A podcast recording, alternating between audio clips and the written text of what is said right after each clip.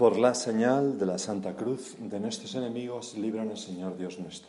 En el nombre del Padre, del Hijo y del Espíritu Santo. Señor mío y Dios mío, creo firmemente que estás aquí, que me ves, que me oyes. Te adoro con profunda reverencia. Te pido perdón de mis pecados y gracia para hacer con fruto este rato de oración. Madre mía Inmaculada, San José, mi Padre y Señor Ángel de mi guarda, interceded por mí.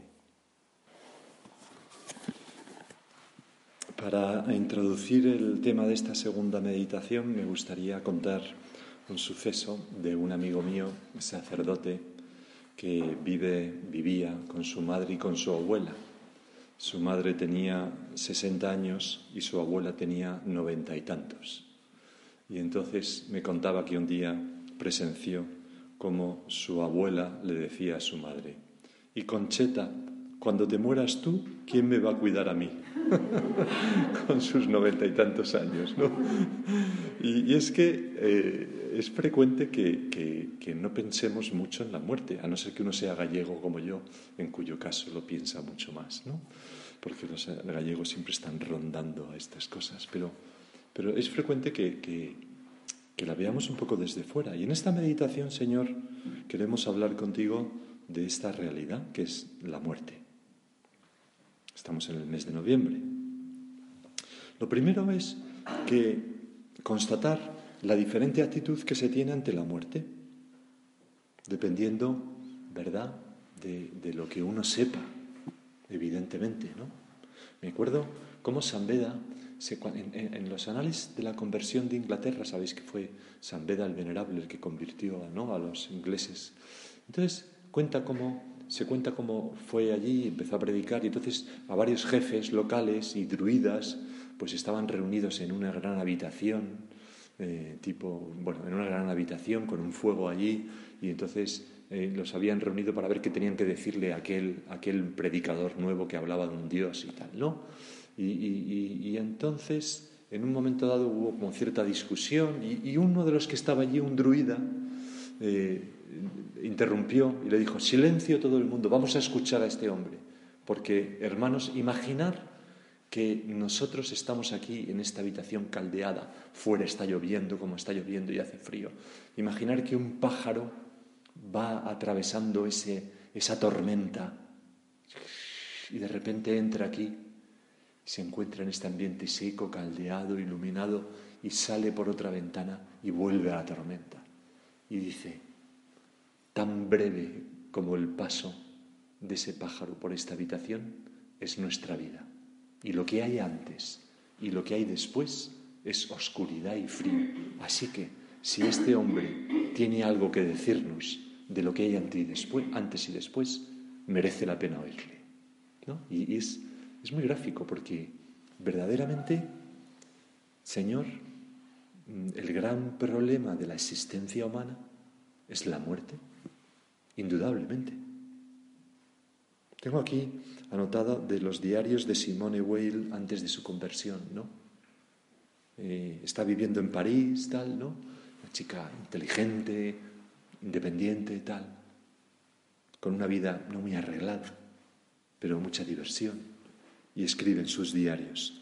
Una tarde en París me di cuenta de que estaba condenada a muerte. Me hallaba sola en el apartamento y no refrené mi desesperación. O sea, tomó conciencia de que iba a morir. No, es que estuviera, no la iban a justiciar, ni mucho menos, se refiere. Grité, arañé la moqueta roja y cuando me levanté, entontecida, me hice estas preguntas. ¿Cómo se arreglan los demás? ¿Cómo me arreglaré yo? Me parecía imposible vivir toda mi vida con el corazón estrujado por el terror. Cuando se acerca el plazo, me decía, cuando se tienen ya, esto es muy gracioso porque fijaros lo que dice, cuando se tienen ya 30, 40 años y se piensa, no, es para mañana, ¿cómo se lo soporta? Este es el, gran drama de, de la naturaleza, del ser humano que si no sabemos lo que hay antes y después. Y frente a esta visión un tanto trágica de, tal está la visión de los santos, la visión tuya y mía, de los cristianos. Ahora nos trasladamos a marzo de 1957 y está eh, San José María con un grupo de hijos suyos en Roma, eh, escuchando un disco de, en la sala de estar de Nila Pizzi. No sé si lo has escuchado, yo no, pero, pero era la ganadora del Festival de San Remo de aquel año, de 1957, que no sé ni, si existe el Festival de San Remo, ¿no? pero, pero bueno. Y entonces la canción que cantaba esta, eh, ahora que lo pienso, la canción sí que la he escuchado alguna vez, pues es tiene una tonadilla así como pegadiza y dice aprite la finestra al nuevo sole primavera primavera. Lasciate entrare un poco de aire pura que significa abrir las ventanas al sol nuevo. Es primavera es primavera. Dejad entrar un poco de aire puro con la fragancia de los jardines y de los prados en flor. Es primavera la fiesta del amor ¿no? esto es el estribillo de la canción. Y entonces San José María que está allí escuchando aquello con esos hijos suyos más jóvenes, de repente se dirige a ellos y les dice, me gustaría oír esta canción cuando esté muriéndome. Es primavera, la fiesta del amor, abrir las ventanas al aire puro. Y, da una idea muy clara de la visión de la muerte de una persona santa llena de fe. y es muy curioso porque allí estaba un, un chico joven que se llamaba Severino Monzó, eh, que vivió muchos años en Madrid, don Severino, sacerdote. Entonces tenía 30 recién cumplidos o ni siquiera eso. Y, cantaba muy bien. Y le dijo, y tú, Severino, me la cantarás. Y Severino Monzó, muchos años más tarde, contaba como cuando se enteró que San José María había fallecido, él estaba en Torrecidad, y entonces fue, buscó un disco, estaba allí el disco, lo puso, y a voz en grito pues cantaba aquella canción, ¿no? Pero qué distinta visión, ¿no? Arañar, gritar, cómo se le soporta y cantar, es primavera, abrir la ventana al sol nuevo, al sol de Dios. Por eso San José María pudo escribir en camino, a los otros, entre comillas, los otros, la muerte les para y sobrecoge. A nosotros, la muerte, la vida, nos anima y nos impulsa. Para ellos es el fin, para nosotros el principio. Y yo creo que con esto de la pandemia, bueno, claro, hay que, hay que, hay que ser personas respetuosas, por supuesto, y delicadas, ¿no? Y nadie tiene, y no hacer locuras. Pero yo creo que con esto de la pandemia, esto se ha notado mucho. Personas jóvenes que no tienen mucho problema, ¿no? Y, que no tienen mucha probabilidad, quiero decir, de que la enfermedad sea para ellos algo fatal, ¿no? Pues cuando ves que son personas de fe, eh, les da igual. Y, y cuando, cuando ves que no tienen fe, la mera posibilidad de que les pase algo les lleva a estar como angustiados. La fe transforma el modo de vivir las cosas. A los otros la muerte les para y sobrecoge. A nosotros la muerte, la vida, con mayúscula, nos anima y nos impulsa. Señor, si morir es volver a tus brazos, bienvenida sea la muerte cuando nos toque. Naturalmente. Si morir es irnos contigo al cielo y desde allí interceder por los míos, ¿qué mejor ayuda les puedo prestar? No tenemos deseos de morir, queremos estar aquí eh, haciendo todo el bien que podamos, pero, pero la fe nos lleva lo de San Beda, ¿no? Lo de San Beda. No es, no es la oscuridad, sabemos, hay más luz. Esta mujer, Guadalupe Ortiz de Landázuri, creo que era, decía una cosa muy bonita en, en una charla que daba. Decía, la muerte repentina para un cristiano no existe, porque repentina es una cosa que no se espera. Y un cristiano está constantemente buscando y esperando a Dios, que nos ha creado para ser felices con Él en el cielo. Es como si Dios nos sorprendiera por detrás, como un padre a su pequeño, y al volvernos nos encontráramos en sus brazos. Te pillé, nos dice. Pues eso. Esta es la visión que nosotros tenemos de la muerte, Señor. Sabemos que tú no eres un cazador que cuando estamos despistados nos pegas el tiro, sino que, que eres un jardinero, que cuando estamos en nuestro mejor momento, como una rosa espléndida, clac, la cortas y te la llevas al cielo. Eso es nada. Y por eso, Señor, confiamos en ti. ¿En quién vamos a confiar si no? Y te decimos sinceramente, pues lo que hemos dicho antes, cuando tú quieras, como que tú quieras, donde tú quieras. Porque se muere en realidad como se ha vivido. Hay tantos, tantos eh, ejemplos, ¿no? Eh, me acuerdo de uno mayor de la obra, ¿no? Que le decíamos, pero si estás eh, fenomenal. dice, hombre, la verdad es que para estar muriéndome estoy bastante bien, sí. y era verdad, era estrictamente verdad, se lo tomaba con un sentido del humor. O luego, por ejemplo, San José María, ¿no? que lo último que hizo fue mirar el cuadro de la Virgen pum, y caer desplomado, ¿no? De un paro cardíaco. O el beato Álvaro del Portillo, que empezó a sentirse mal, no podía respirar, llamó y, el médico le dijo, padre, no hay nada que hacer no hay nada que hacer, tal. Y entonces eh, el beato Álvaro al médico que se llamaba Chema le dijo, pero Chema, ¿y eso que llevas puesto que es? ¿Un kimono? Porque era un batín y tal. Y empezó a meterse con él. Mientras se moría empezó a hacer bromas con el kimono. Tal, Se vive como sea, se, muere como se ha vivido. El que, el que vive lleno de fe, pensando en los demás, pues muere así. Por eso San José María pudo decir aquello, ¿no? y escribirlo en Amigos de Dios, sin miedo a la vida y sin miedo a la muerte. Porque nosotros estamos salvados por tu amor por nosotros, Señor. Estamos en las manos de Dios.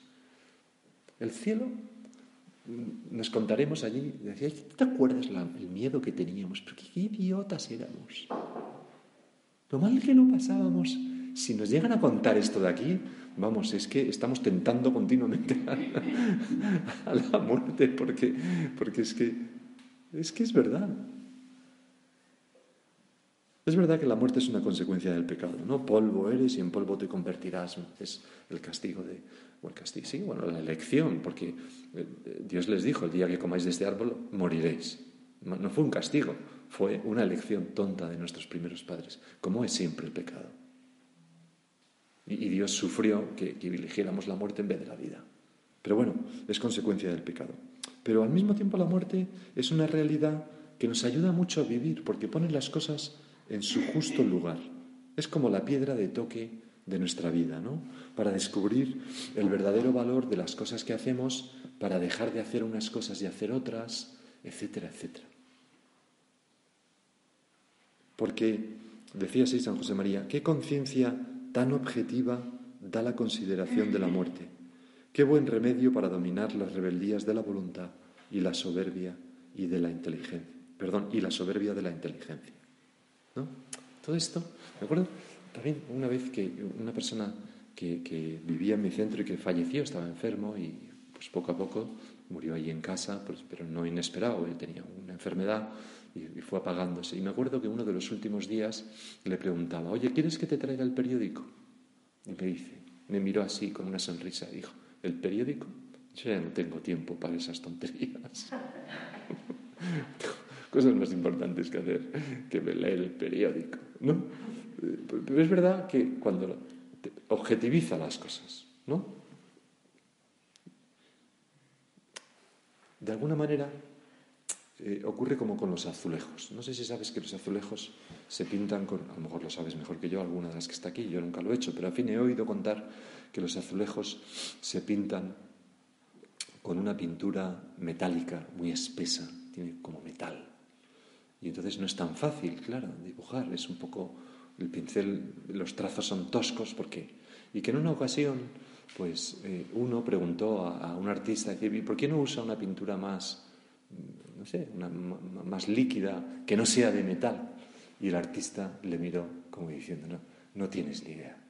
Lo que no es metal se lo lleva al fuego, porque luego hay que meterlo en el fuego, ¿verdad? Dice, lo que no es metal no queda. Por eso hay que pintar así, con esa pintura de metal.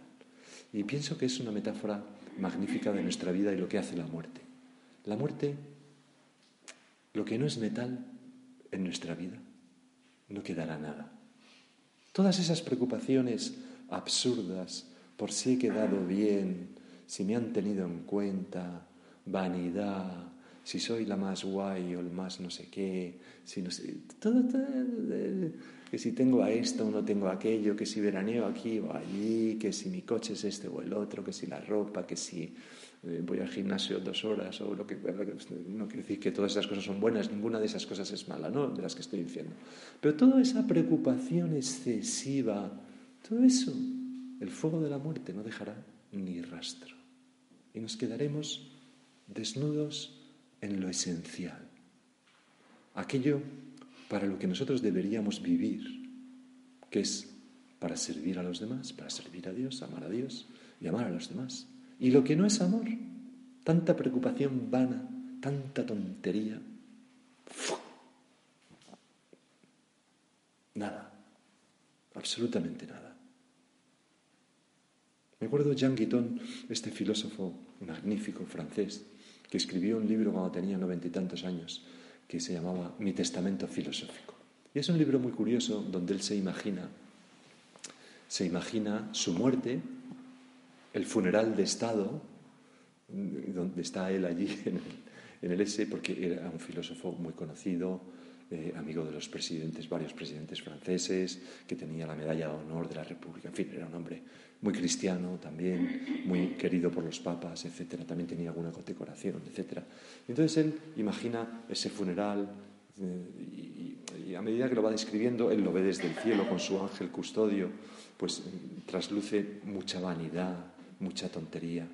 Y todo o sea, las primeras partes del libro son unas partes en donde él lo que está es como regodeándose en la fama, en el cariño y en el recuerdo y en los funerales de Estado y tal. Y entonces llega el juicio. Y cuando llega el juicio él va erguido y orgulloso con un bastón, ¿no? Y se pone, pues nada, está el Señor sentado en lo alto y está allí San Pedro, ¿no? Y entonces le dice, hombre, Jan, ¿está usted bien? Eh, ¿quiere usted sentarse? Sí, sí, gracias. Dos ángeles le traen un sillón, se sienta, ¿no? Y entonces le dice San Pedro, están toda, toda la corte de los santos, ¿no? Entre ellos Santa Teresita de Lisieux, a quien él tenía mucha devoción. Y dice, hombre, Jan, estás aquí, eh, tengo que hacerte algunas preguntas para ver si eres digno de entrar en el cielo.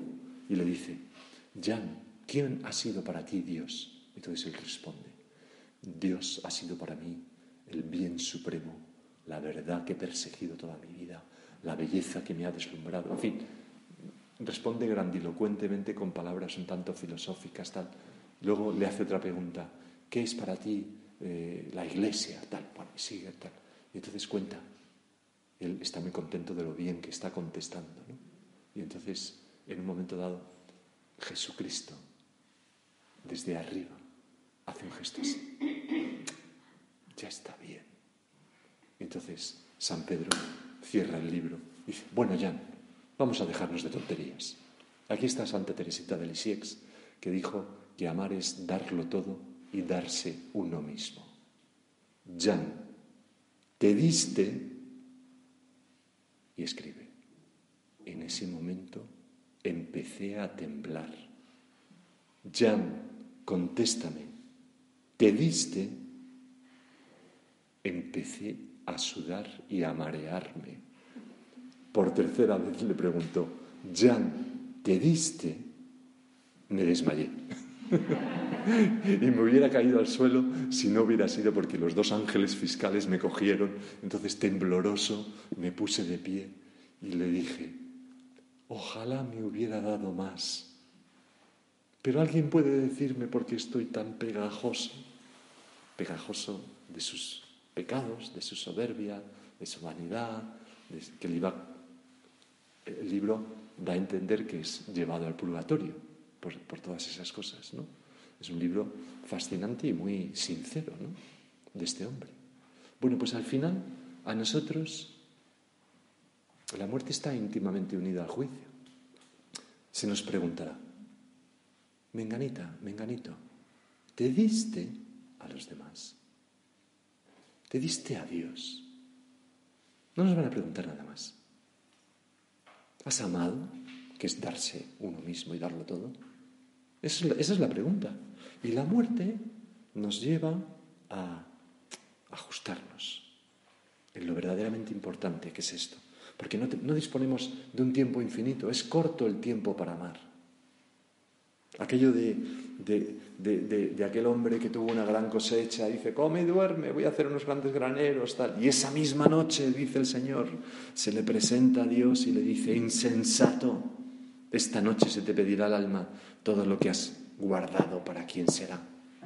Como diciéndole, necio, si hubieras cogido y dado esto a los pobres, ahora tendrías un tesoro en el cielo. O sea, la muerte, ¡clem! ¿No? Desenmascara muchas tonterías y, y hace ver lo verdaderamente valioso. Por eso, Señor, en el fondo nos viene bien. Aquello que tú nos dijiste, no amontonéis tesoros en la tierra donde la polilla y la herrumbre los corroen y donde los ladrones socavan y los roban. Amontonad en cambio tesoros en el cielo donde ni la polilla ni la herrumbre corroen y donde los ladrones no socavan ni roban. Pues a nosotros, Señor, sin embargo, nos entra eh, tantas veces la vanidad, ¿no? Es como hasta para pecar, ¿no? ¿Sabéis? Aquellos que están dos argentinos bueno, un argentino y un uruguayo hablando, ¿no? Y el uruguayo le dice, esto, mm, eh, dice, es que, eh, no me acuerdo exactamente cómo es la, la, cosa, ¿no? Pero el uruguayo se quiere meter con el argentino y le dice, la soberbia es el pequeño argentino que todos llevamos dentro. Y entonces el argentino porteño le responde, ¿y por qué pequeño? ¿No? o sea, pues eh, la, vanidad, la soberbia, y por eso nos viene bien reírnos un poco de nosotros mismos, no tomarnos demasiado en serio. Que me han dicho que tal, pues, se voy a morir. ¿Y qué quedará de todo esto? No seamos. San José María, cuando le fueron a contar que eh, aquellos que le tachaban de hereje decían que eh, con un juego de luces simulaba que levitaba que hacía milagros y levitaba, una cosa absurda, que jamás se le pasó por la cabeza, ¿no? pero en fin, la gente paranoica, pues es que, pobrecillos, ¿no? Hay que rezar por ellos, pues ven cosas. Y entonces San José María le entró la risa y dijo, desde luego, hijo mío, con lo gordo que estoy, porque estaba muy gordo entonces por la diabetes, sería un milagro gordísimo, ¿no? Pues no tomarnos en serio, que me han dicho de mí, ¿qué tal? Pero si vamos a morir, si todo se sabrá. ¿Qué más da? En cambio, Señor, tengo que aprovechar el tiempo porque aprovecharlo con qué? Llenando mis lámparas. ¿Os acordáis de la parábola de las diez vírgenes necias y las diez prudentes? Unas se preocupan de, de tener aceite en las lámparas y otras no. Luego llega el esposo, es la muerte. Es una parábola que tu Señor contaste para esto. Y entonces las que las que no tienen aceite se les apagan las lámparas y dicen, ahí darnos un poco. Le dicen, no, no, no, que no hay para todas, ir a comprarlo. Pero ya es tarde, porque la muerte es game over, ¿no? Fin del juego. Como los exámenes. Levantar los lápices, ya no se puede escribir nada, ¿no? Perdón por coger el crucifijo, señor pobrecillo. Bueno, pero. Y, ya está, ya, ya no hay nada más que hacer. Bueno, pues las vírgenes necias van corriendo para conseguir un poco de aceite y entonces entra el esposo, juicio, cierra la puerta, cielo, y llegan y golpean. Señor, Señor, ábrenos. Y dice eh, el pasaje del Evangelio, algo San Mateo, ¿no? Dice, en verdad os digo que no os. No os reconozco, dicen otras traducciones. Y quedan fuera. ¿No? Al final, el, aceite de nuestras lámparas es el amor a Dios y el amor a los demás. Te diste, eso es lo único que quedará. Eso es lo único importante. San José de María se fijaba en esta escena y decía, ¿habéis visto esos juegos televisivos en donde hacen una pregunta a un pobre hombre y le dan 30 segundos de tiempo para responder, ¿no? Con la O, o ornitorrinco, o, o, no, óvulo, no sé qué, tal, ¿no? Tienen que responder, hijos míos, que el tiempo se va, que la vida se va. ¿Y, cómo es la manera de asegurar que toda, que toda nuestra vida permanecerá para siempre? Amando. Todo lo que hacemos por amor. En el cielo no hay ninguna virtud excepto, excepto el amor. Ya no necesitamos esperanza porque ya estamos allí. Ya no necesitamos fe porque lo vemos. Ya no necesitamos obediencia porque nuestro corazón está unido a la voluntad de Dios totalmente. Ya no necesitamos pobreza porque nos da igual, todos somos ricos en Dios. Caridad, sí. Amamos a Dios y nos somos amados. Es la única virtud que habrá. Todo lo que hemos amado, todo lo que se hace por amor, permanece para siempre en el cielo. Es lo único que atraviesa la muerte, es la pintura de metal que no se la lleva al fuego. Por eso, Señor, enséñanos ¿no? a, ser conscientes de esas, aquello que decía Santa Teresa de, de Calcuta, ¿no? el Evangelio en cinco dedos. ¿no? Cuando hicisteis esto por uno de estos pequeños mis hermanos, les disteis de comer, de beber, les vestisteis, les tal, le cual, a mí me lo hicisteis. A mí me lo hicisteis. El Evangelio en cinco dedos, decía Santa Teresa de Calcuta. Y es verdad.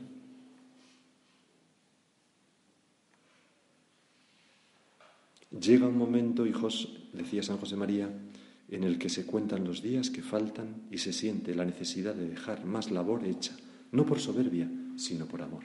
Hacer cosas, pero por amor. Me, resultó conmovedor, a ti también me imagino, ¿no?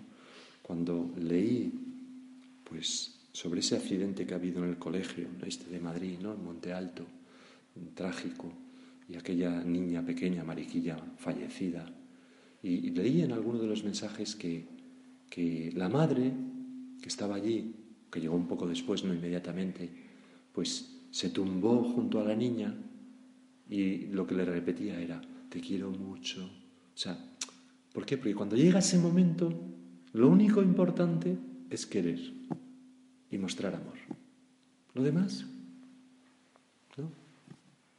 ¿Qué hubierais pensado, no? Si llegara su madre y hubiera dicho, ay, te has, ensuciado la falda de... ¿no? No tiene sentido. Hay que ir a lo esencial, ¿no? ¿Qué es lo esencial? Eso.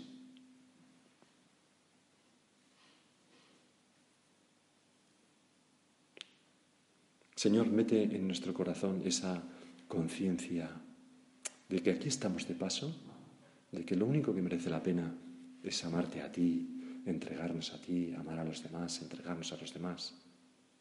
Y, ayúdanos a, a, cribar las cosas de nuestro día con esa piedra de toque de, si, si, fuera a morir esta noche, ¿estaría haciendo esto?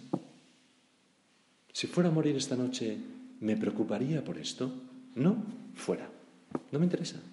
Porque puedes morir esta noche. Y si todos los días vives así, algún día te tocará. Pero habrás hecho lo que tenías que hacer.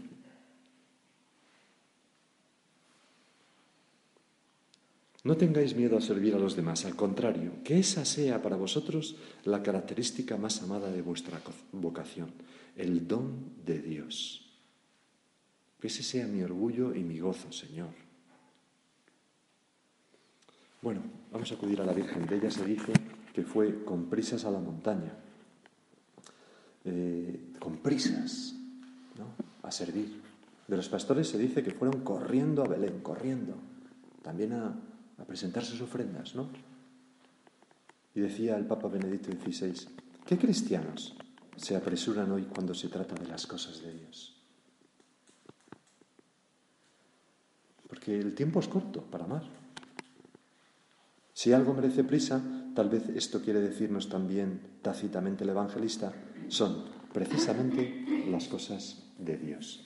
Pues madre mía, que todos los que estamos aquí seamos gente Mm, con prisas para hacer las cosas de Dios, ¿no? Que, las cosas de Dios pues son amar a Dios y amar a los demás, como hemos repetido muchas veces en esta meditación.